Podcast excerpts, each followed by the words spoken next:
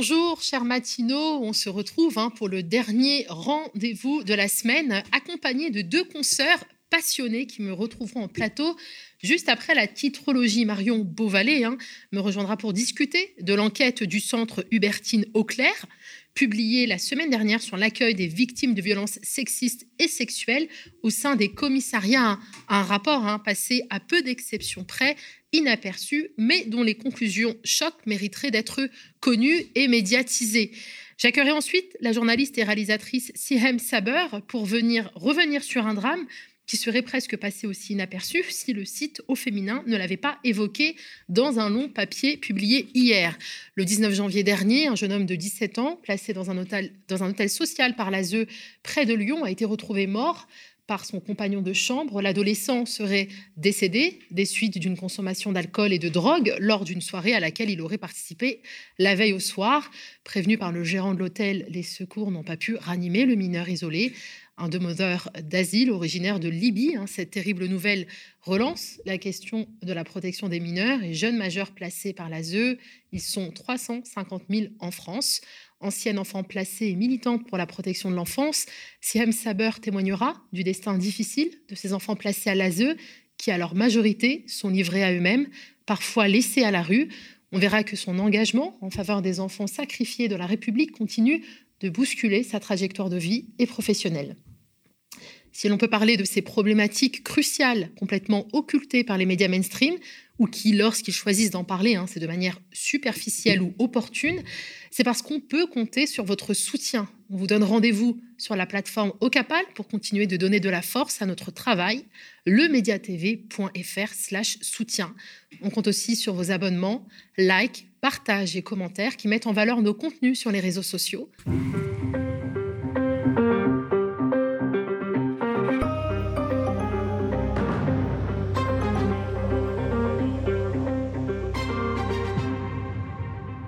On démarre cette titrologie avec l'actualité ultramarine. Depuis mercredi 19h, la Réunion est en alerte rouge jusqu'à ce matin 9h. En attendant, la population doit rester confinée. Le cyclone tropical intense, Bastiret, se trouvait à environ 210 km au nord-est de la Réunion jeudi matin. Les conditions ont commencé à se dégrader avec des rafales supérieures à 100 à 110 km/h sur le littoral et 150 km/h dans les hauts. L'ensemble du département est concerné par la pluie, mais c'est essentiellement dans les hauts du sud hein, que les cumuls sont les plus marqués. Il circule actuellement à un peu plus de 200 km au nord-ouest de l'île. Il a ralenti sa course et se, se déplace plus qu'à une vitesse de 7 km/h. La Réunion subit donc encore de très mauvaises conditions météo avec du vent fort et des pluies intenses. Les dégâts sur la végétation sont nombreux sur l'île. 12 personnes ont été blessées dans la nuit du 2 au 3 février, d'après Jacques Bilan, préfet de la Réunion. Aucun mort n'est à déplorer pour l'instant, mais le préfet alerte, le pire n'est pas passé. 30 000 personnes sont touchées par des coupures d'eau préventives et 61 000 sont privées d'électricité. Un pétrolier mauricien s'est échoué hier près des côtes de la Réunion. Le ministre des Outre-mer, Sébastien Lecornu, a précisé que le pétrolier naviguait à vide, écartant à ce stade le risque de pollution maritime grave par hydrocarbures. Une trentaine de personnes ont été mobilisées dans le cadre de l'opération de sauvetage des 11 personnes se trouvant à bord. Covid, l'horizon d'une vie sans, masque ni passe. Une décrue s'amorce selon les données de Santé publique France, rapporte Le Monde. Une série d'indicateurs confirme le début du reflux de la cinquième vague. 315 363 nouvelles infections ont été enregistrées sur l'ensemble du territoire contre 428 008 une semaine plus tôt. Une baisse qui pourrait s'accélérer au discours alarmant succède l'optimisme. Le pire est derrière nous. On a fait le plus dur, a déclaré le ministre de la Santé. Mercredi 2 février, Olivier Véran s'est projeté au-delà du calendrier déjà annoncé le 20 janvier par le Premier ministre Jean Castex. Il envisage la fin du port du masque en intérieur au printemps et la levée du pass vaccinal bien avant juillet. Prochaine étape, la réouverture des discothèques le 16 février et le déploiement d'un nouveau protocole sanitaire à l'école au retour des vacances scolaires sur lequel les concertations sont prévues la semaine prochaine, écrit le quotidien. Eh bien, on prend le pari ici que l'annonce se fera depuis rue Grenelle, loin des dance floors. Dans le rang des médecins, on est plus réservé. Nous sommes sur un plateau extrêmement haut et il est très peu probable que cela redescende avant la fin de l'hiver, prévient Gilali Hanan, chef de réanimation à Garches dans les Hauts-de-Seine. Il n'est pas raisonnable de parler de sortie de crise, même si la tension diminue et que tout le monde a envie de l'entendre. Fin de citation. Du côté Libération, on s'intéresse au présidentiel et à la candidature d'Anne Hidalgo qui persiste. Hein. je suis la candidate légitime. Malgré des sondages au plus bas et le soutien fragile de la direction de son parti, la maire de Paris maintient sa candidature et veut convaincre avec son programme qu'elle est la seule à avoir la capacité de gouverner. Pourtant, dimanche dernier, elle est arrivée cinquième sur sept à la primaire populaire à laquelle elle participait, comme Yannick Jadot et Jean-Luc Mélenchon, contre son gré. Plus elle est faible, plus elle semble forte, écrit Libé. La candidate mène un autre combat, celui de la survie de la social-démocratie, un terme qui est revenu euh, une vingtaine de fois en une heure d'interview, hein, comme pour prouver que les socialistes ont encore des choses à faire sur le terrain ironise le quotidien. La candidate qui avait mis en avant les jeunes maires du parti a finalement fait appel à des cadres sur le retour, comme ceux qui, comme Menucci, hein, faisaient déjà campagne de Ségolène Royal il y a 15 ans, rappelle Libé. Du côté du collectif Tobira pour 2022, on célèbre la victoire de la candidate lors de la primaire populaire en visioconférence, une réunion à laquelle a participé l'ancienne garde des Sceaux qui promet de ne pas se lancer dans des attaques personnelles et de placer l'aventure humaine au-dessus de tout. Du côté de la presse indé, on a sélectionné, encore une fois, certains diront, Mediapart, mais on ne pouvait pas passer à côté du nouveau rebondissement dans la saga judiciaire du couple Balkany. Pourquoi la justice veut renvoyer les Balkany en prison? Eh bien, ça pourrait être l'ultime épisode, hein, si l'on ne connaissait pas l'ingéniosité du couple, qui a régné 35 ans sur la ville de Levallois-Perret. Jeudi 3 février, la Cour d'appel de Rouen a révoqué la mesure de détention à domicile sous surveillance électronique dont bénéficiait l'ancien maire de Levallois-Perret et son épouse après leur condamnation pour fraude fiscale. Une décision qui se justifie par le non-respect des horaires de sortie autorisés, avec une centaine d'incidents parfois assez vifs et des propos outranciers euh, et outrageants de Patrick Balkany envers les personnes chargées de suivre son dossier, qui avait déjà été sanctionné en première instance par la révocation de leur placement sous bracelet électronique le 17 décembre dernier sur décision du tribunal d'application des peines d'Evreux. Le média confondé par Edoui Plenel a eu accès aux décisions de révocation du placement sous bracelet électronique des époux Balkany qui ouvrent la voie à leur incarcération. Pour la Cour d'appel, Patrick Balkany refuse à la fois la surveillance électronique et de solder sa dette à l'égard de l'État, Idem pour son épouse, hein, qui a également provoqué plusieurs incidents avec le juge d'application des peines et le conseiller pénitentiaire, qui ne s'acquitte pas davantage de ses obligations que son époux, résume Mediapart. En théorie, Patrick Balkany, 73 ans, devrait donc retourner en prison. Isabelle Balkany, 74 ans, devrait y faire son premier séjour. À cette annonce, Isabelle Balkany aurait fait une tentative de suicide et aurait été prise en charge par le SAMU. La justice va maintenant devoir décider de ce qu'elle fait des époux Balkany, stricte application de la loi, comme pour tout un chacun, ou nouvel aménagement pour motifs médicaux, Saint-Desroches Mediapart. La décision reviendra au parquet d'Evreux qui va devoir faire exécuter la décision rendue jeudi par la Cour d'appel de Rouen. Un feuilleton sans fin. On conclut cette revue des Unes avec cette pétition lancée par le Ravi le 2 février et relayée par Acrimed pour que vos impôts financent la presse indépendante plutôt que les médias des milliardaires, pour que vos impôts cessent de financer les Bolloré. Le Ravi, le journal d'enquête et de satire en PACA, milite pour qu'une presse citoyenne, indépendante des grands groupes privés, investi dans l'éducation aux médias soit soutenu par une politique publique ambitieuse en toute transparence. En effet, les plus grands groupes aux mains d'une poignée de milliardaires captent l'essentiel des aides à la presse, ils les dévoient, parfois en utilisant cet argent hein, pour réduire les effectifs de leur rédaction et défendre des intérêts privés en occultant certains thèmes ou en minimisant d'autres, conduisant ainsi à un déni massif de démocratie, alerte le ravi. Pour signer la pétition, rendez-vous sur le site d'Acrimed. Parmi les premiers signataires, on trouve Acrimed, Hervé Kempf, rédacteur en chef de Reporter, Fondation Abbé Pierre, Edoui Plenel, directeur de la publication de Mediapart, Emmanuel Poupard, premier secrétaire général de la SNJ, Agnès Rousseau, directrice de Politis, ou encore Emmanuel Vire, secrétaire national du SNJ CGT. Connaissez-vous le nouveau Éric Zemmour? Pour être plus précis, connaissez-vous le remplaçant d'Éric Zemmour aux côtés de Christine Kelly dans l'émission Face à l'info sur CNews? Il s'appelle Mathieu Bock-Côté et a les mêmes obsessions que l'ex-polémiste d'extrême droite devenu candidat à l'élection présidentielle des poupées sans visage normalisées. C'est quand même une ville qui, dans son apparence vestimentaire, ça compte.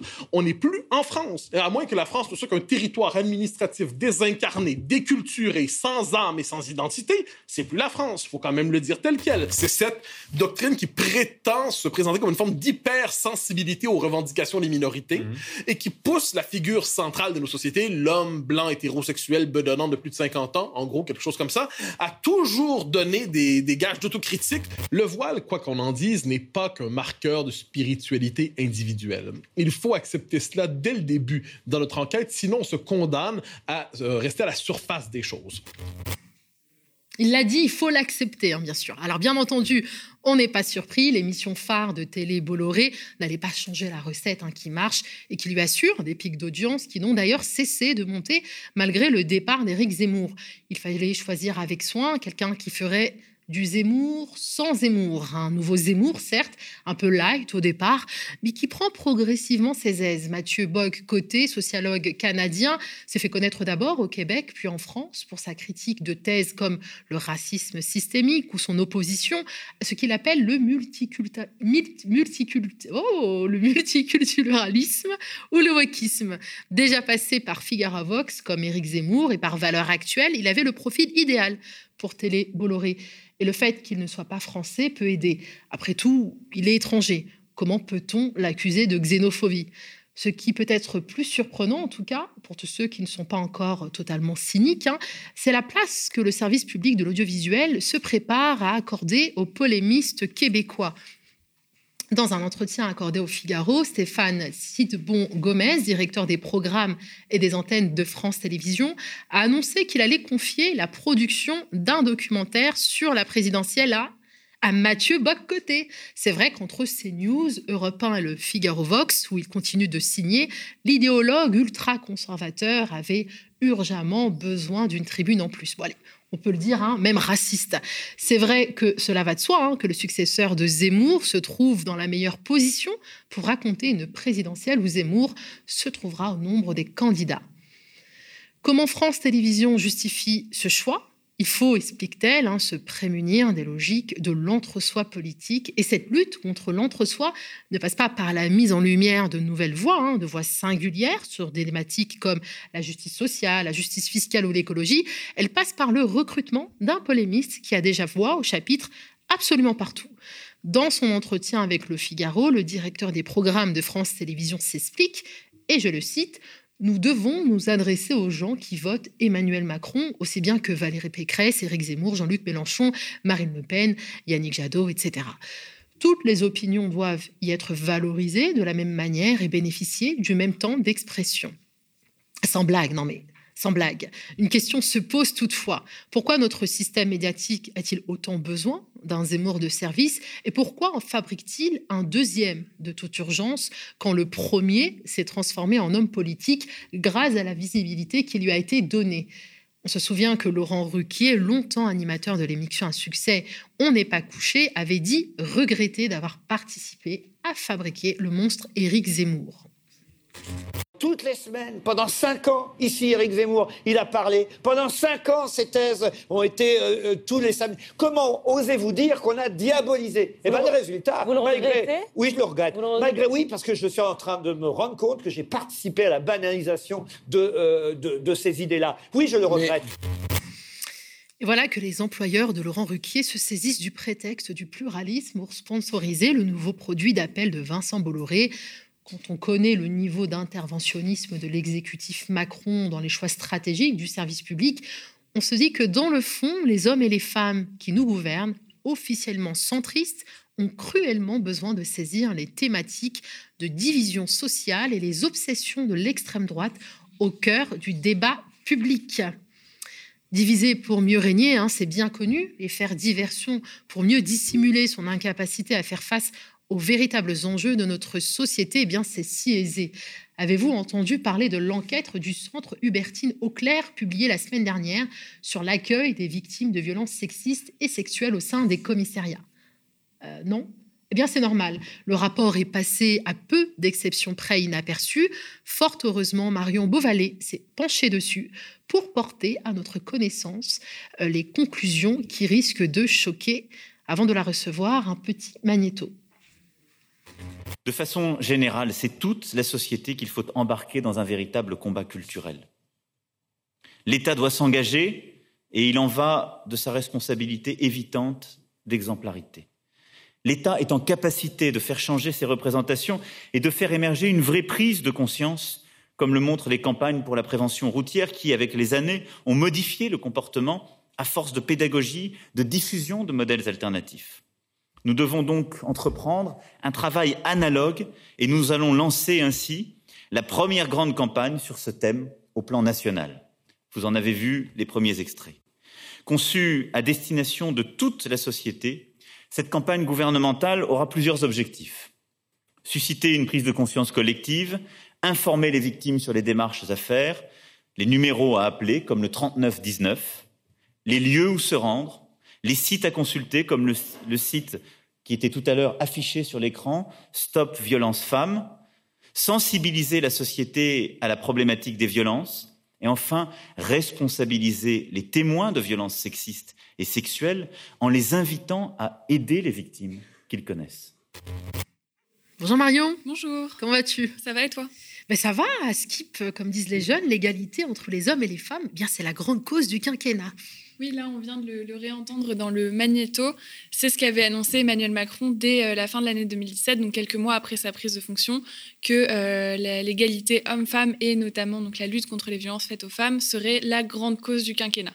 Seulement, les années ont passé. Il y a eu plusieurs annonces qui ont été faites, donc des hausses de budget, euh, la création donc de, contraventions, par exemple par, rapport aux questions de harcèlement de rue. Euh, il y a eu des annonces, mais euh, ce qu'on voit, c'est que bah, il n'y a pas grand-chose qui s'est passé. Il y a une grosse surprise d'ailleurs à la fin du quinquennat. Tout à fait. Alors, pour rappel, on a mis Gérald Darmanin là comme ministre de l'Intérieur qui est toujours et encore accusé de harcèlement. Les, émissions les, les associations pardon, féministes avaient appelé à sa démission et continue à appeler à sa démission. Il est toujours en place. Ce qu'on voit, c'est qu'il y a eu aussi donc, plus de 100 féminicides par an ces euh, dernières années. Il y en a eu 121 pour être exact euh, l'année euh, passée, selon collectif Nous Toutes. Euh, on a assisté donc à plusieurs mouvements aussi de libération de la parole, donc le MeToo, le MeToo politique, le MeToo théâtre aussi, à chaque fois avec des femmes qui montaient au créneau pour témoigner donc des violences euh, qu'elles avaient subies dans des cadres assez différents. Et donc ce qu'on voit, c'est qu'on a des femmes qui s'auto-organisent, qui prennent la parole pour euh, mettre des mots sur les choses qu'elles ont subies, et de l'autre côté, bah, un gouvernement qui change pas de cap. Alors justement, qu'est-ce qu'a fait le gouvernement? Alors, euh, petit tour d'horizon, donc non exhaustif de ce qu'a fait le gouvernement. Euh, il y a deux choses. Euh, tout d'abord, donc il y a eu le projet d'ouvrir à la concurrence le numéro le 3919. Donc c'est le numéro qu'appellent les femmes qui subissent des violences, notamment au sein du foyer, et donc qui discutent avec des membres d'associations qui peuvent les aider, leur donner des conseils. Et bah, euh, euh, ce, numéro, en fait, à un moment, il a été question, c'est ce qu'avait fait, euh, ce qu'avait déclaré Elisabeth Moreno, donc qui est ministre, qui est secrétaire d'État donc sur les questions d'égalité homme-femme. Il était question en fait de permettre au numéro de fonctionner en fait 24 heures sur 24 parce qu'aujourd'hui, notamment en semaine, il fonctionne que jusqu'à 22 heures. Et pour faire ça, deux solutions. Soit on peut se dire, eh ben, on va augmenter les, les subventions aux associations qui ont en charge ce numéro, ou sinon on va l'ouvrir à la concurrence pour euh, permettre de diminuer les coûts. Et ben, avant de faire machine arrière, le gouvernement a choisi la deuxième possibilité, à savoir, on va donc ouvrir à la concurrence. Ce qu'il faut savoir, c'est qu'il y a plusieurs, euh, il y a 129 000 appels parents qui sont passés à ce numéro. C'est des appels qui durent en moyenne 20 minutes parce que bah, quand une femme elle appelle à ce numéro, elle est démunie, elle a besoin d'aide. Euh, parfois, c'est sa vie qui est en jeu. Et euh, même si le gouvernement a fait machine arrière, c'est quand même assez hallucinant de se dire qu'à un moment, ils se sont dit bah, pourquoi pas l'ouvrir à la concurrence pour réduire les coûts. Quand on parle de réduction des coûts, on sait ce que ça implique. Ça peut impliquer par exemple des appels qui auraient été plus courts, le fait qu'on doit raccrocher un peu vite, ce qui aurait été ni acceptable pour euh, les personnes qui sont derrière le téléphone et aussi pour les personnes qui ont besoin d'aide. Un autre euh, élément sur lequel le gouvernement était attendu au tournant, c'est sur les questions de place d'hébergement d'urgence. Euh, il y a un texte, euh, la Convention d'Istanbul, qui a été ratifiée par la France en 2014, qui dit qu'il faut un certain nombre d'hébergements, de, une place en hébergement pour 10 000 personnes. Et bien la France, elle est bien en deçà aujourd'hui de ses objectifs. C'est quelque chose qui aurait pu être rattrapé, par exemple, au détour du Grenelle des violences faites aux femmes, qui avait été mis en place par Malène Schiappa. Et ben il s'est rien passé. D'ailleurs, on rappelle hein, que elle, la Fondation des fans demandait un budget de 1 milliard d'euros hein, pour pouvoir vraiment euh, lutter contre les violences sexistes et sexuelles, là où il propose euh, d'investir dans une hotline. Tout à fait. Euh, est-ce que tu as quelques chiffres, je crois, Marion, à nous rappeler, des tristes chiffres? Oui, tout à fait. c'est donc j'ai cité les chiffres des féminicides, donc 113 en 2021 selon nous toutes. Et parmi ces femmes, ce qui est intéressant donc sur ces 113, c'est que 65% d'entre elles euh, qui avaient pris contact avec la justice. Donc ces femmes qui sont tuées, euh, il y, a déjà euh, un premier contact qui est fait, il y a une première forme de dépôt de plainte ou un signalement en fait, du fait qu'elles sont en danger et on en a quand même 113 qui sont mortes sous les coups de leur conjoint l'année dernière. De l'autre côté, d'autres chiffres, c'est qu'on a 94 000 femmes qui sont violées chaque année en France. Et euh, parmi ces femmes, il y en a seulement 12% qui vont porter plainte. C'est les chiffres qui sont portés par euh, des observatoires, euh, aussi ceux qui sont donnés par le gouvernement. Et sur ces 12%, on a ensuite jusqu'à 1 à 2% de ces plaintes qui donnent lieu à une condamnation des auteurs. Donc on voit qu'on a près de 100, 000 femmes par an qui sont violées et au bout du compte, 10% à peu près de plaintes posées et 1, à 2% de, de condamnations. Alors, la question, c'est pourquoi est-ce qu'on a si peu de plaintes qui sont, euh, qui sont instruites et si peu en fait de procès qui sont menés? Un des gros problèmes, donc, c'est le fait que les dossiers soient classés parce qu'ils sont considérés du côté du parquet comme en fait manquant de preuves pour mmh. pouvoir ouvrir une instruction. Euh, et euh, donc, il y a tout un tas de chiffres aussi qui, lorsque par exemple des, des, victimes se déplacent dans un commissariat pour porter plainte, euh, c'est ce que le, rapport dont on va parler après parle. Il y a une femme sur deux qui, une fois au commissariat, renonce à déposer plainte euh, parce que euh, les, procédures peuvent sembler trop lourdes, où il y a tout un tas de choses donc, qui ne sont, pas, sont pas satisfaisantes pour les victimes une fois qu'elles arrivent. Gérald Darmanin a parlé de ces chiffres et curieusement, ce ne sont pas les mêmes. Est-ce qu'on peut voir un petit magnéto? Il y a une augmentation notamment des violences aux personnes. Il y a 39 000 faits de plus. Bon, sur ces 39 000 faits de plus, il y en a 36 000 qui sont dus aux violences conjugales et sexuelles. C'est-à-dire que l'intégralité des augmentations des violences faites aux personnes, qui évidemment est une réalité dans le pays, ce sont les libérations de la parole. Les femmes qui désormais euh, sont psychologiquement ou physiquement atteints par leurs compagnons, par leur mari, euh, déposent plainte systématiquement. Il n'y a plus de main courante. Systématiquement, il y a désormais des gardes à vue. C'est mmh. ce que nous demandons avec le garde des Sceaux. Systématiquement, il y a des poursuites judiciaires. donc, systématiquement, elle porte plainte. Systématiquement, il y a des poursuites judiciaires. Donc, euh, Marion, tu nous as prouvé que c'était euh, tout l'inverse, à l'appui de chiffres. et pourtant, une lutte efficace hein, contre les violences faites aux femmes passe par un meilleur accueil de la victime, simplement. Tout à fait ce qu'on voit avec ces chiffres et aussi donc euh, avec les, différents MeToo par exemple qui sont succédés, c'est que la parole des femmes elle se libère de plus en plus, mais que de l'autre côté il n'y a pas de, euh, on pourrait imaginer justement un pendant sur euh, la justice avec du coup s'il y a plus de femmes qui témoignent, une meilleure prise en compte et davantage de personnes qui sont sanctionnées. Et n'en déplaise à Gérald Darmanin, c'est pas ce qui se passe aujourd'hui. On a un mouvement récemment, donc j'ai parlé du MeToo, MeToo Théâtre, qui, donc c'était au mois de septembre, qui s'est déclenché, qui est le mouvement donc double peine. Euh, ce qui s'est passé, c'est qu'au mois de septembre, euh, il y a euh, différentes militantes féministes qui ont remonté tout un tas de témoignages de victimes de violences sexistes ou sexuelles. ce qu'on leur disait en fait quand elles voulaient porter plainte au commissariat central de Montpellier. Donc c'est quelque chose qui, était, qui avait été très médiatisé et ce qui était terrible, c'est que par exemple, on a plusieurs euh, témoignages, donc c'est des choses qui s'étaient produites sur 10 ans, où quand une femme elle allait poser plainte, les policiers disaient mais vous vous rendez compte, si vous déposez vraiment plainte, vous allez ruiner sa vie. Et les questions qui sont souvent euh, pointées du doigt, donc sur euh, l'habillement, sur l'alcoolémie, sur la situation de la victime. Et donc des féministes s'étaient emparées du sujet et avait collecté en fait des témoignages issus du coup de toute la France, de tout le territoire. Et à partir du moment où en fait on a des dysfonctionnements qui remontent pas uniquement du commissariat de Montpellier, mais de toute la France, et ben euh, Gérald Darmanin dit que c'est pas euh, systématique, mais on a un problème qui est d'ordre systémique. c'est ce que met en lumière donc ce rapport dont tu as parlé, qui est sorti en fin de semaine dernière, qui est un rapport qui avait été commandé en 2018 donc au centre Hubertine Auclair en Ile-de-France. ce rapport, au départ, il ne devait pas être rendu public. Euh, Cosette s'est euh, posée sur la question. Ils ont fait un article. Euh, il y a également Raphaël Rémy Leleu, qui est conseillère de Paris, qui a demandé à ce que le rapport puisse être rendu public. Et donc, finalement, il est sorti jeudi dernier, il me semble. Ce rapport, pour le présenter très brièvement, donc c'est des entretiens. des relectures de procès-verbaux, de la collecte et de l'analyse de données qui a été faite donc entre septembre 2018 et mai 2019 dans trois commissariats de Paris et de la Petite Couronne. Et donc, c'est un rapport qui est passionnant à lire. Euh, il y en a une version accessible qui fait une vingtaine de pages avec tout un tas de recommandations qui défilent. Quelles sont les conclusions de ce rapport, Marion? Alors, euh, il y a plusieurs choses. Euh, tout d'abord, le rapport, il met en avant le fait que quand une victime, elle va déposer plainte, on va surtout s'intéresser au fait de savoir si elle a des séquelles, notamment physiques, si elle a des hématomes ou des bleus. Il y a tout un tas donc, de violences aujourd'hui qui sont traitées au second plan, pour ne pas dire qu'elles ne sont pas traitées. Euh, ça va être par exemple les, violences euh, verbales ou psychologiques dont, les femmes aussi peuvent être aussi victimes. Il y a aussi donc une invisibilisation des choses, par exemple les gifles et les bousculades. Le rapport montre que une femme qui dirait en déposant plainte que son mari ou son ex-conjoint l'a giflé ou l'a bousculé, et ben ça, c'est des choses qui vont être totalement banalisées en fait du côté de la police. Ça va pas être considéré comme une forme de violence, mais comme quelque chose qui peut arriver au détour d'une altercation. Il en va de même, par exemple, pour la question des viols conjugaux.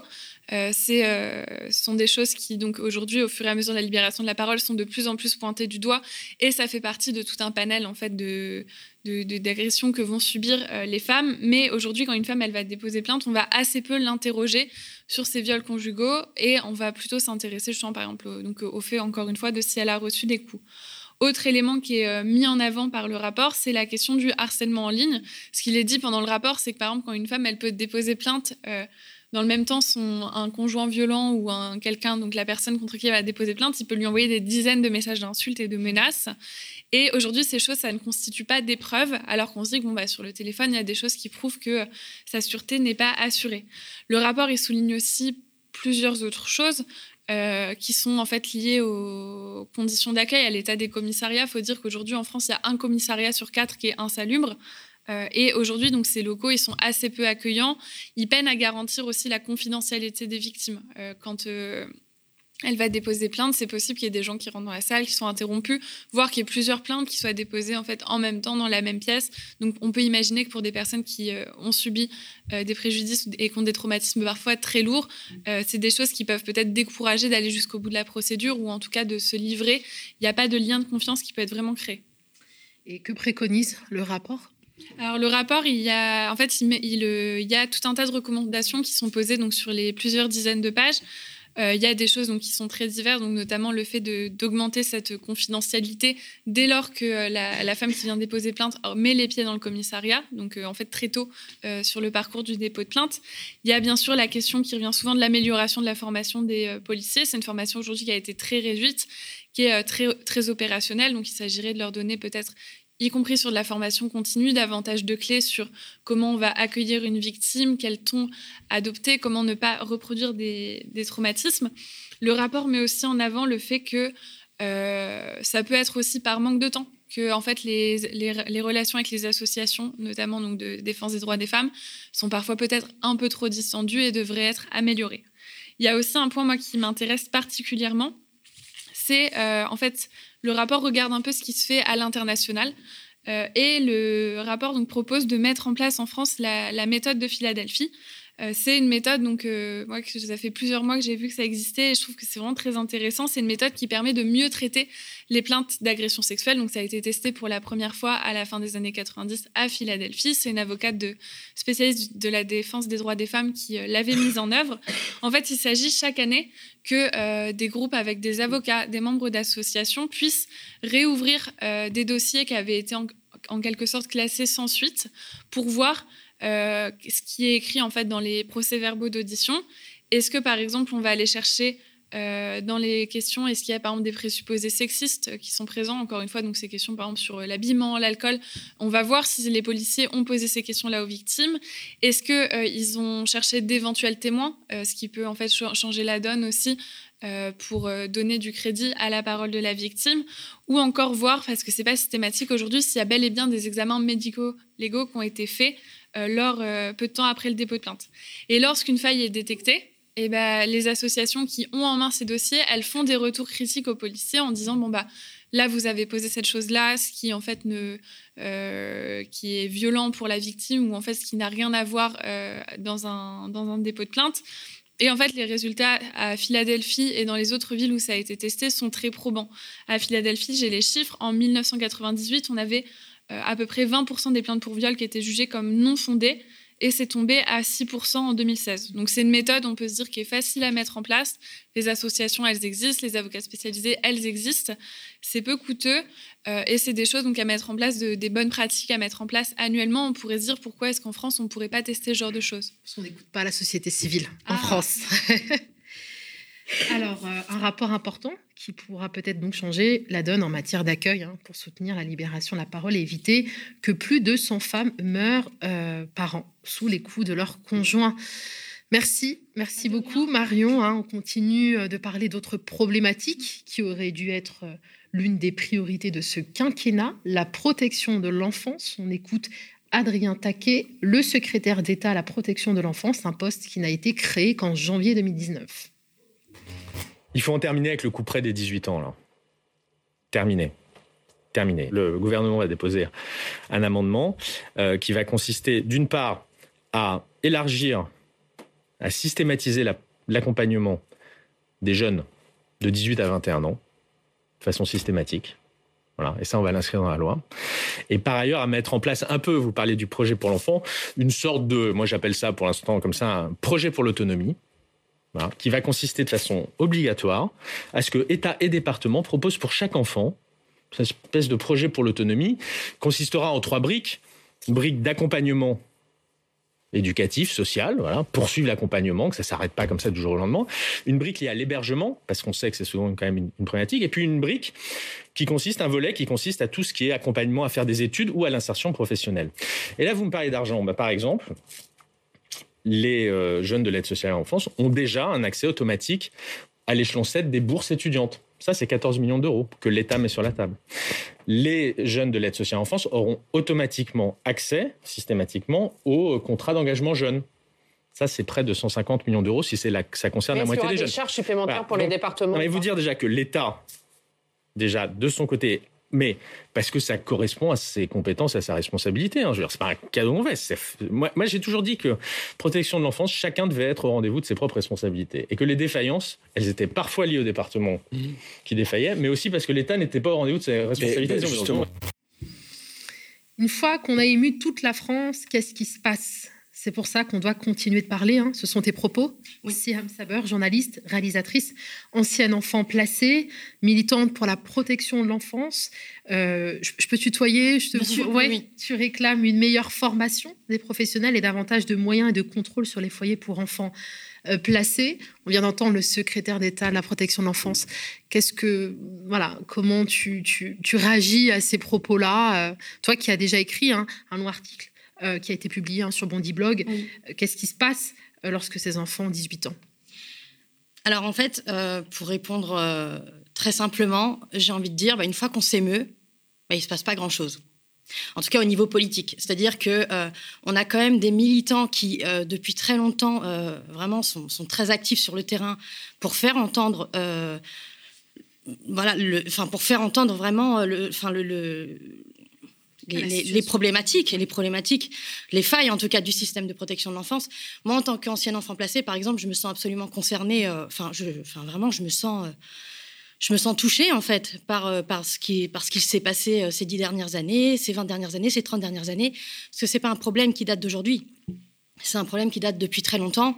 Et il y a effectivement eu, euh, il y a quelques temps, c'est encore récent pour moi, enfin ça fait pas 20 ans, il y a eu la libération de la parole. C'est-à-dire que euh, les anciens enfants placés ont commencé à s'exprimer. Euh, il y a des militants qui sont sur le terrain depuis très longtemps, qui, dénoncent, qui dénoncent les failles du système de protection de l'enfance. Et elles sont nombreuses. Vraiment, la protection de l'enfance, c'est un chantier. Qu'il faut vraiment remettre, remettre dans, dans, dans le bon ordre. Hein.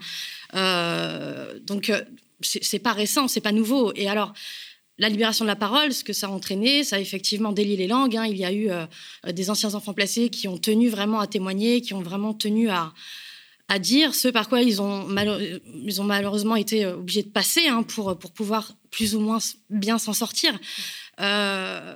Et donc derrière, bon, voilà, on commence à, à émouvoir un peu l'opinion. Mm on aimait les politiques. On a ému surtout euh, Brigitte Macron qui avait vu donc euh, ce reportage sur les enfants placés, mm. donc les sacrifiés de la République. Hein, et c'est comme ça que très derrière, elle en parle à son époux. Et très vite, on crée euh, ce poste de secrétaire, à la secrétaire d'État à la protection de l'enfance.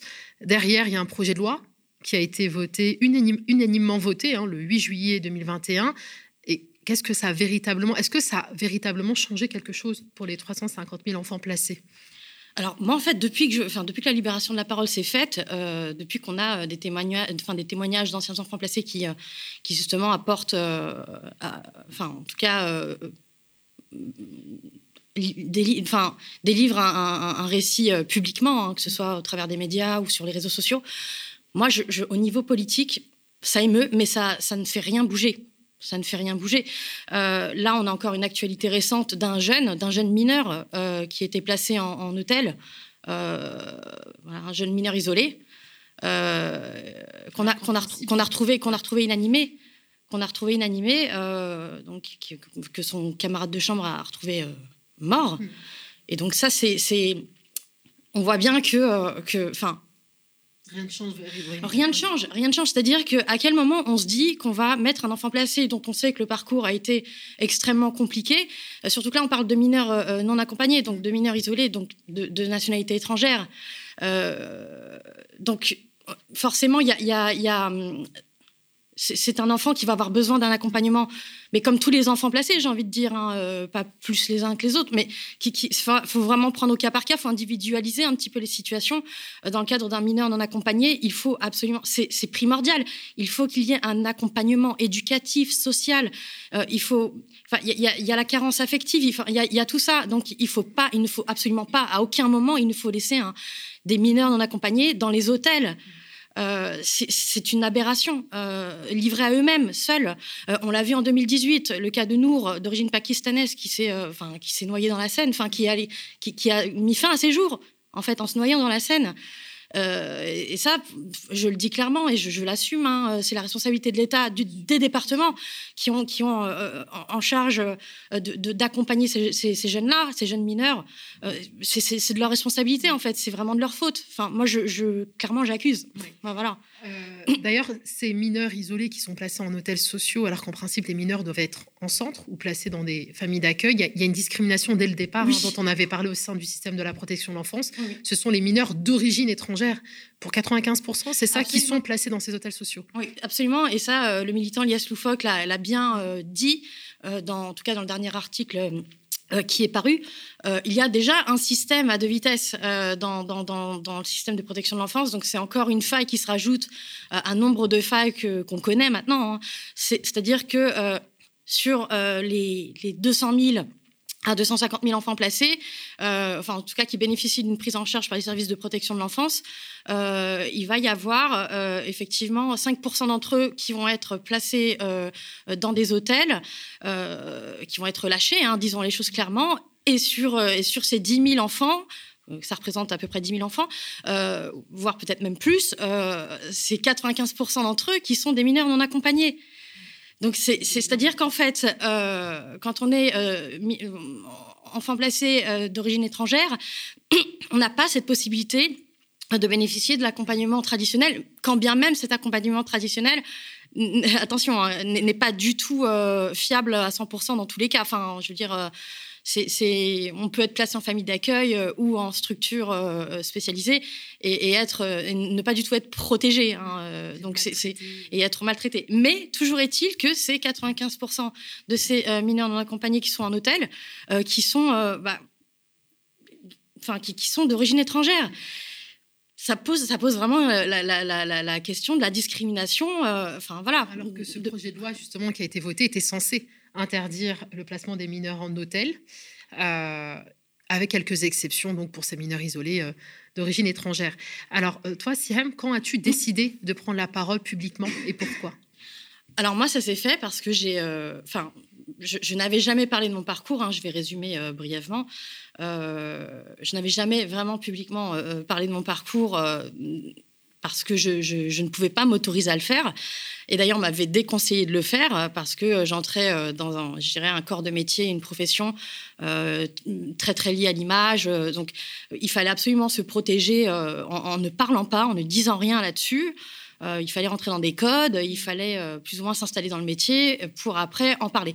Mais enfin voilà. Mais euh, ce qui a fait que, c'est que, bah, à un moment donné, les, bah, les, les, les, failles, il, il, a fallu en fait vraiment, vraiment, vraiment euh, les, dénoncer quoi parce que euh, parce qu'on s'aperçoit euh, les militants en fait ont décidé de, sur plusieurs plusieurs générations ils ont décidé à un moment donné de se rencontrer de, de, parler d'échanger la, parole s'est libérée comme ça et ça date pas d'il y a 20 ans hein, c'est récent hein. voilà donc à partir de là on s'aperçoit qu'il y a les mêmes failles qui se reproduisent dans, dans les parcours les Après, euh, chacun, a son parcours de vie. Euh, enfin, voilà, on n'a pas tous, euh, la même histoire, mais on, a tous, à un moment donné, été confrontés à des violences institutionnelles dans le cadre de la prise en charge au sein de la protection de l'enfance. Donc, à partir de là, effectivement, on, va échanger, et puis les militants vont, vraiment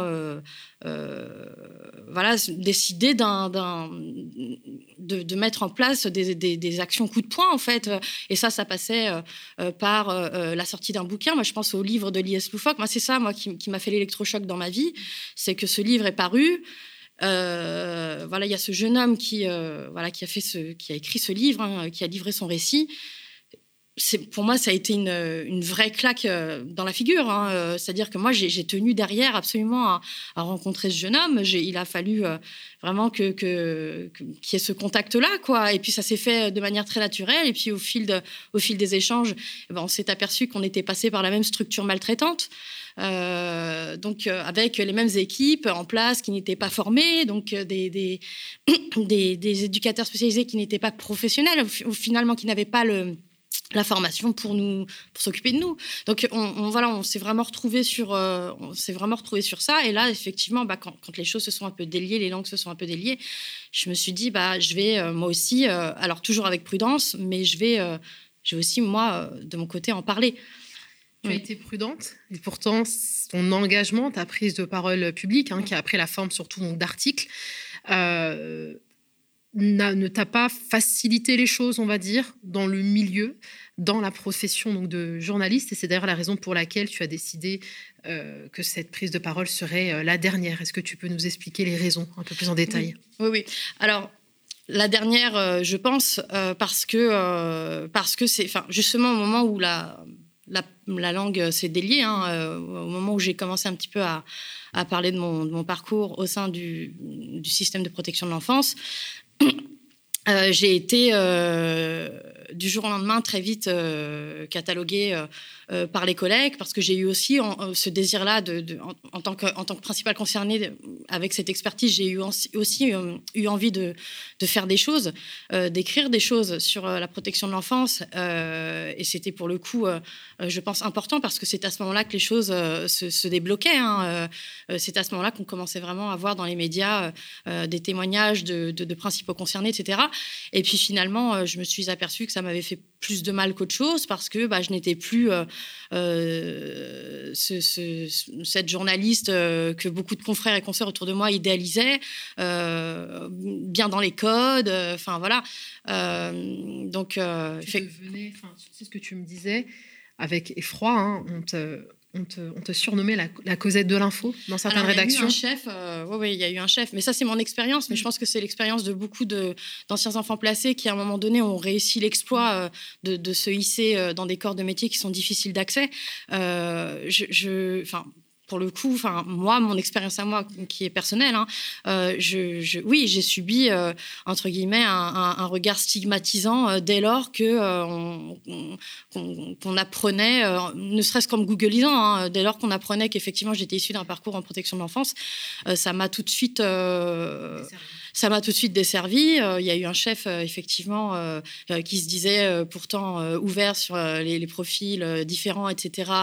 bon, militant antiraciste, soi-disant, anti-violence policière, etc. Et qui, au final, était aux anti... Dont le comportement et l'attitude et les propos étaient absolument aux antipodes euh, de, de, de, ce qu'il essayait de véhiculer en termes d'image. Euh, moi, il m'avait surnommé comme ça, ça m'avait collé à la peau euh, et c'est effectivement, ça m'a desservi. Il y, a eu des collègues.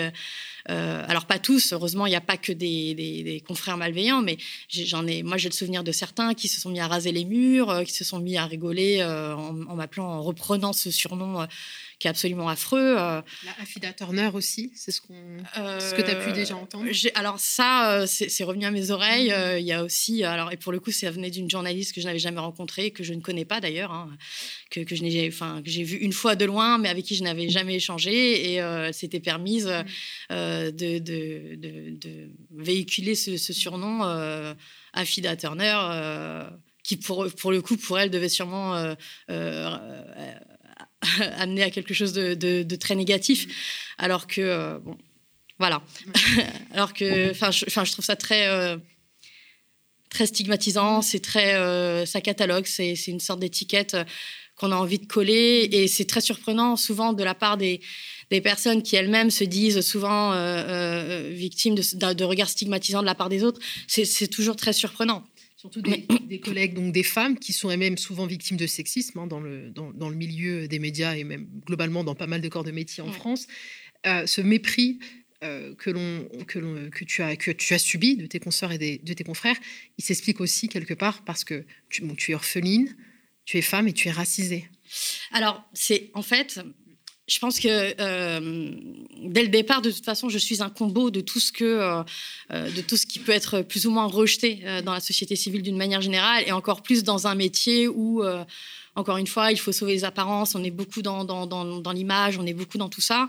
donc, je suis vraiment un, mélange, un combo de, de effectivement, voilà, moi j'étais au moment où j'ai mis les pieds dans le métier, ça a été déjà extrêmement compliqué parce que c'était sur une politique de, représentation des profils issus de ce qu'ils appelaient la diversité. Mais au final, qu'est-ce que c'est la diversité? C'est la société. Voilà, donc moi je suis arrivée comme ça dans, le métier, bah, faute de ne pas pouvoir faire autrement. Donc tout de suite, on est, comme ça, on a cette étiquette, on, nous colle vraiment cette étiquette-là de de sous-journal, enfin de sous une espèce de sous-journaliste, voilà, euh, avec un prénom à consonance étrangère, d'origine, euh, bah, pour, pour, le coup, enfin moi me concernant d'origine arabe. Euh, et, alors, et alors effectivement, ça, ça ne m'a j'ai venu, enfin, c'est, enfin, le fait de, m'exprimer sur mon parcours au sein du système de protection de l'enfance, ça, c'est venu entre guillemets rajouter un, un, handicap à tout ça, quoi. Enfin, c'est. Euh, donc, ancienne euh, enfant placée, engagée sur ces questions, tu refuses toutefois d'être cantonnée à écrire sur le sujet, mais tu demandes à ce que ceux qui s'expriment euh, sur cette problématique ben, soient légitimes.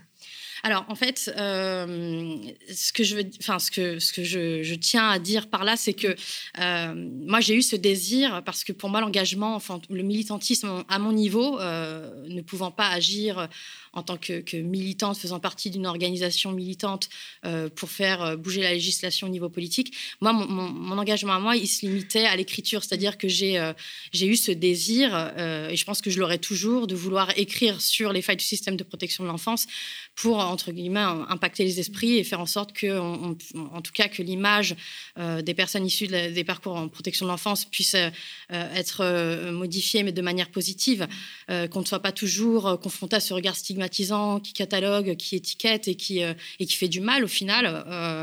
donc je, sais que ça, j'aurais toujours ce désir-là. après, c'est vrai que je ne vais pas être cantonnée à journaliste spécialiste de la protection de l'enfance. C'est-à-dire que moi, avant de faire ça, je suis journaliste tout court, c'est-à-dire que je vais toucher un petit peu à tout, aux affaires courantes, euh, ça va être à l'actu. Euh.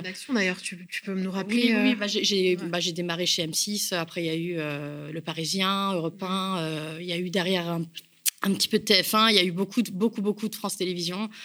Euh, pas mal d'M6 aussi, euh, et puis euh, plus récemment groupe Al Jazeera et groupe RT France, donc vraiment axé sur l'actualité internationale. Donc c'est, je, je, touche vraiment à toutes ces choses-là, et, et il faudrait pas non plus voilà, qu'on catalogue euh, journaliste spécialiste de la protection de l'enfance. Oui, j'ai cette expertise-là, j'ai cet appétit-là, mais je suis, avant d'être une, activiste au travers de mmh. l'écriture, je suis une journaliste.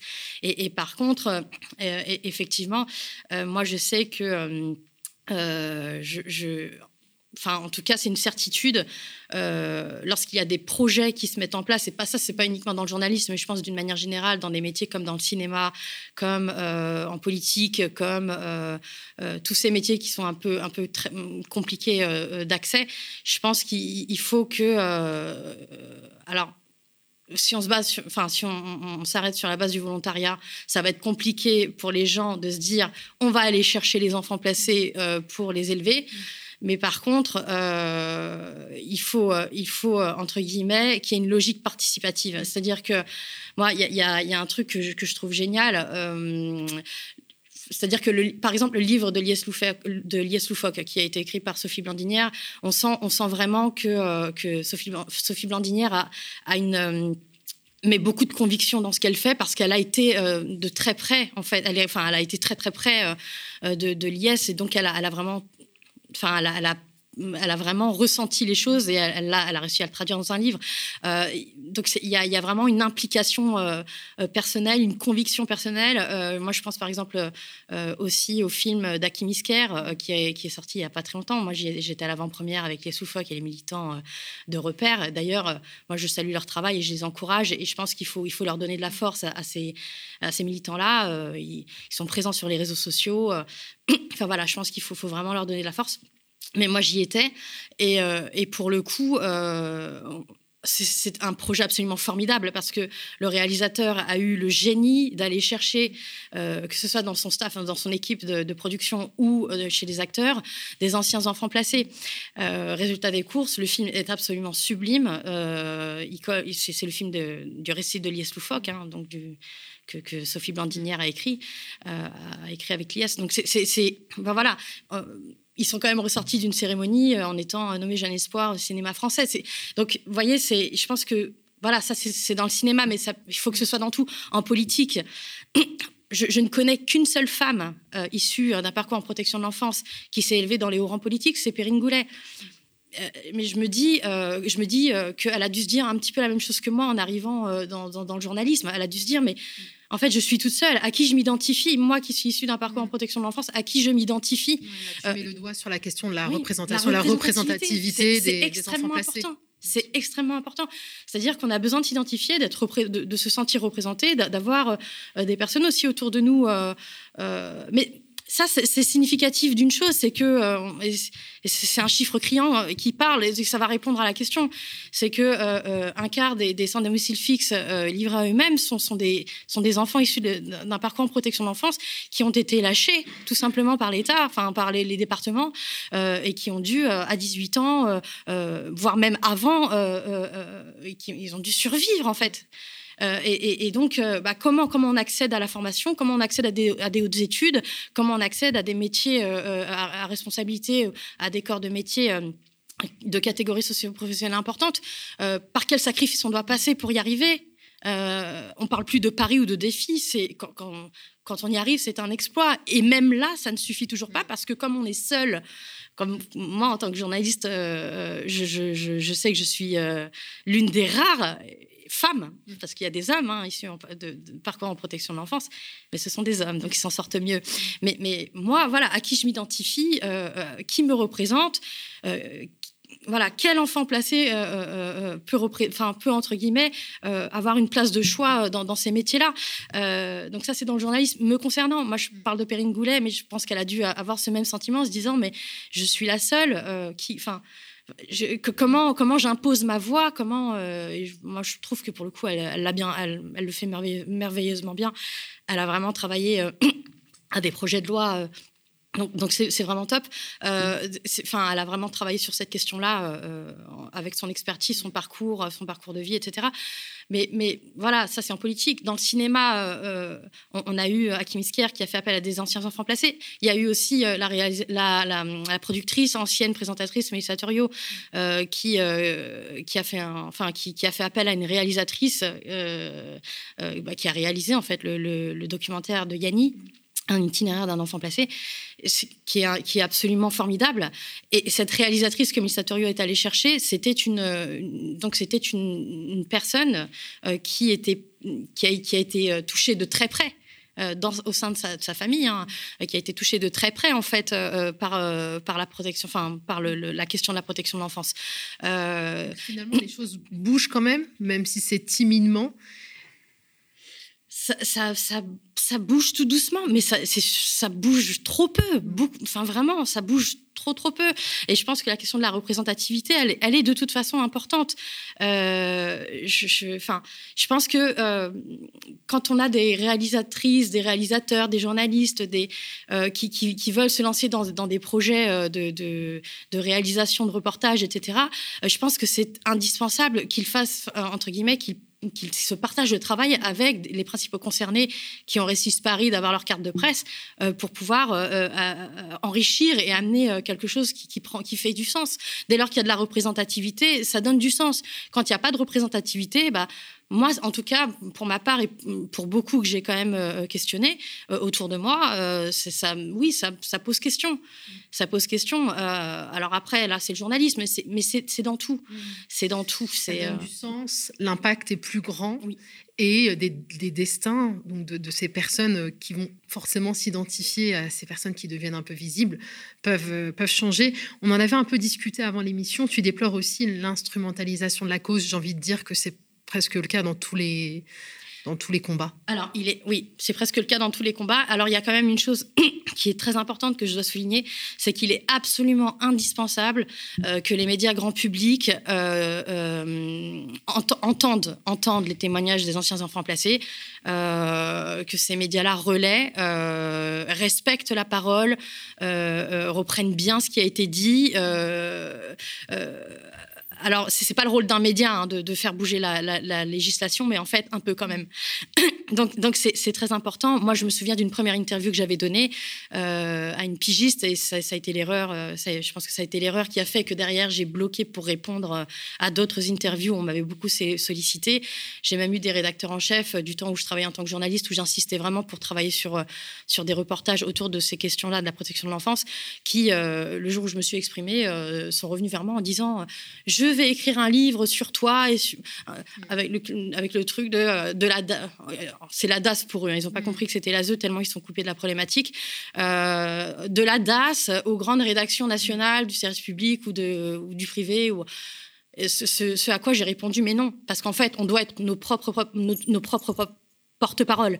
C'est-à-dire que moi, à un moment donné, vous allez venir, vous allez vouloir vous réapproprier mon discours et mon récit, ce sera non moi, mon, récit, mon discours, ma vision des choses sur la question de la protection de l'enfance, c'est moi qui la coucherai sur papier. Je suis d'ailleurs sur un projet de livre en ce moment sur ça. Euh, et c'est moi qui écrirai, c'est moi qui publierai, c'est moi qui signerai ce livre.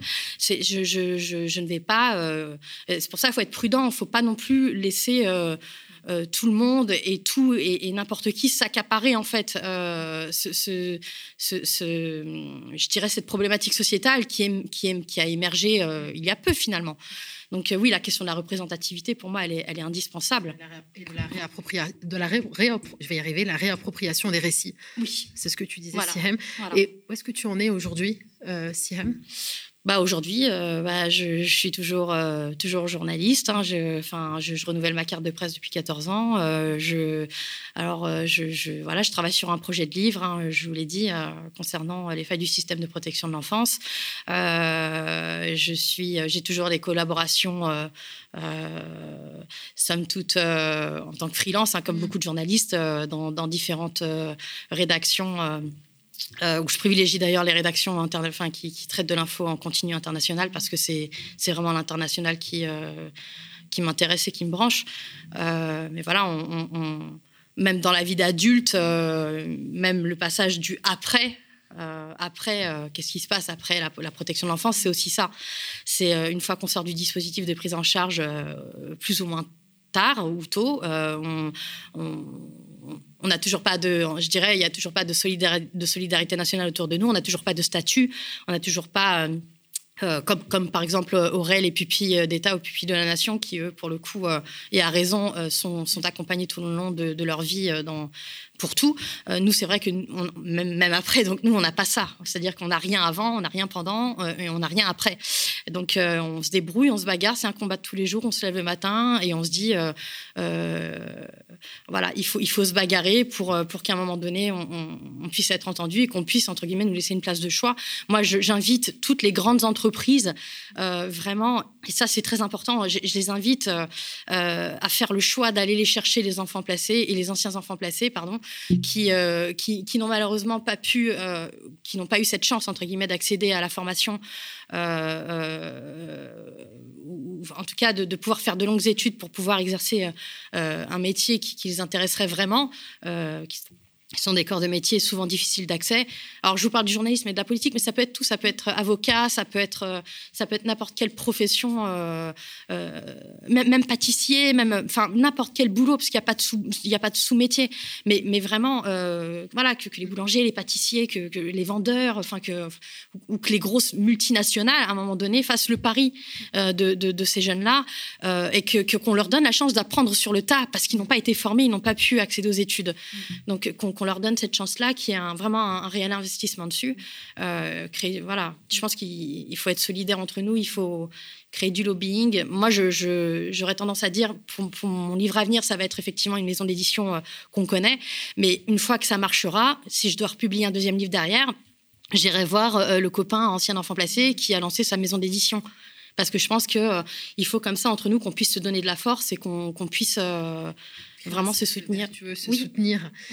Euh, oui, merci, merci infiniment, euh, Siam, parce qu'en plus, tu viens clairement avec une solution qui fait sens. On connaît, euh, il y a eu pas mal de politiques euh, qui encouragent le recrutement des, ce qu'on dit, des personnes issues de la diversité, des minorités dites visibles, des personnes en situation de handicap. Et ces politiques d'inclusion pourraient être aussi orientées vers les enfants placés, comme tu l'as rappelé. Donc, euh, ça pourrait provoquer des, grands changements. Je vais devoir rendre l'antenne, mais je tiens à te laisser euh, le dernier mot si tu aimerais ajouter quelque chose. Oui, euh, la, dernière chose que, moi j'ai envie de dire, c'est vraiment, j'invite tous les enfants placés, anciens enfants placés, mineurs non accompagnés, peu importe le parcours de vie, peu importe ce que vous avez pu subir, si vous avez ce courage que moi pour le coup je n'ai pas, parce que c'est vrai que moi j'ai jamais eu ce oui, je parle de courage parce que c'est de ça euh, dont on a besoin pour pouvoir euh, parler ouvertement et publiquement de, nos parcours euh, et pour évoquer nos récits. C'est vraiment de ne pas hésiter à, vous tourner vers les, médias grand public, toujours dans le souci vraiment de, voilà, de, enfin, vraiment faire en sorte que les journalistes entendent bien ce qui, ce qui est dit, euh, ce qu'on ce a pu leur confier, vraiment que les journalistes fassent un travail euh, sérieux autour de, ces témoignages-là. Et, et, puis voilà, et peut-être à se détourner de, certains autres médias qui, pour le coup, et ça on, les connaît, instrumentalisent cette cause-là pour faire grimper leur audience, par exemple. Moi, je sais qu'il y a eu le cas s'est présenté il n'y a pas très longtemps j'ai échangé avec cette personne qui s'était exprimée. quand je lui ai un petit peu expliqué comment moi, en tant qu'ancienne enfant placée, j'ai été, enfin, j'étais traitée au, au, sein de cette rédaction qui on parlera de, mauvais traitements, hein, très clairement. Euh, elle s'est sentie absolument désolée. Euh, et puis, elle est restée sans mots, quoi. Et effectivement, si elle avait su, peut-être que allait savoir. Donc, c'est euh, voilà, c'est vraiment continuer de parler, continuer de, libérer la parole. Et, et, puis donner de la force aux militants. Voilà, c'est l'association Repère euh, ils sont présents sur les réseaux sociaux, ils sont présents partout, ils sont présents sur le terrain. Euh, voilà, c'est des actions coup de poing. Ils ont fait beaucoup, enfin, ils font, ils font beaucoup, ils font énormément. Et, le problème, c'est qu'on le voit pas, mais il faut le dire. Voilà, quand on peut le dire, on le dit.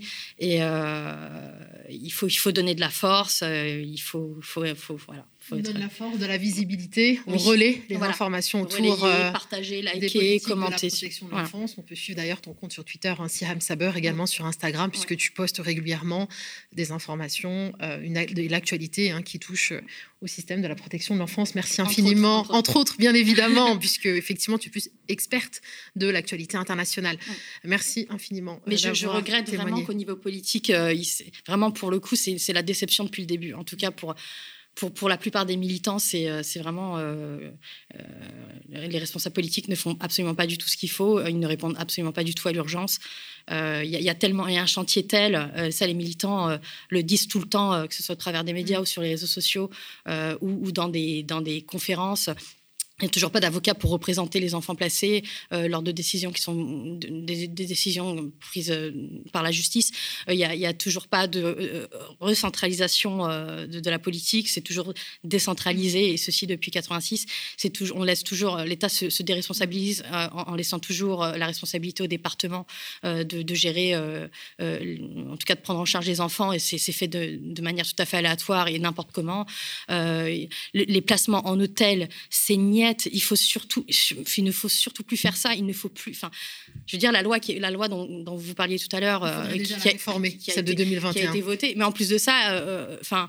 ce, sera enfin, ce sera plus ou moins effectif, mais moi, en tout cas, je, n'en attends pas grand-chose en 2024. C'est-à-dire que pour, les deux prochaines années, on, voilà, on continuera de mettre des, jeunes mineurs ou, ou, enfants placés dans les, dans les hôtels. Euh, quand bien même on a bien vu ce que ça, ce que ça pouvait engendrer de, de, drames humains. Donc c'est, enfin, il y, a tout un, tout un chantier, il y a tout un, un pan euh, voilà. Et pour pouvoir avancer, il faut le faire euh, main dans la main avec la société civile. Je pense que c'est le point de départ, c'est ce que tu disais, avec les principaux concernés. il faut que le regard change sur les, les, enfants placés, les anciens enfants placés. Euh, et je pense qu'il ne faut pas leur fermer la porte euh, quand, quand, voilà, quand ils décident de parler ou quand, ou encore une fois, hein, je pense que c'est important de le souligner, quand ils arrivent plus ou moins à, à, s'en sortir, je pense que c'est, enfin, il faut pas leur fermer la porte, il faut au contraire les, pousser et les aider. Je ne vois pas d'autres. Euh, il faut pour ça continuer euh, de parler de euh, cette problématique et de libérer la, parole. C'est ce qu'on a essayé de faire ce matin avec toi, Siham Saber. Merci encore d'avoir témoigné avec beaucoup d'authenticité. merci à vous d'avoir été aussi nombreuses et nombreux, de nous avoir suivis pour cette dernière contre-matinale de la semaine. On compte sur votre soutien, les likes, les partages. N'hésitez pas à vous abonner, à devenir même sociaux. Vous pouvez bien évidemment contribuer à la cagnotte qui figure en description de la vidéo. Je vous souhaite un très bon week-end et vous retrouverez mon camarade et confrère Théophile lundi.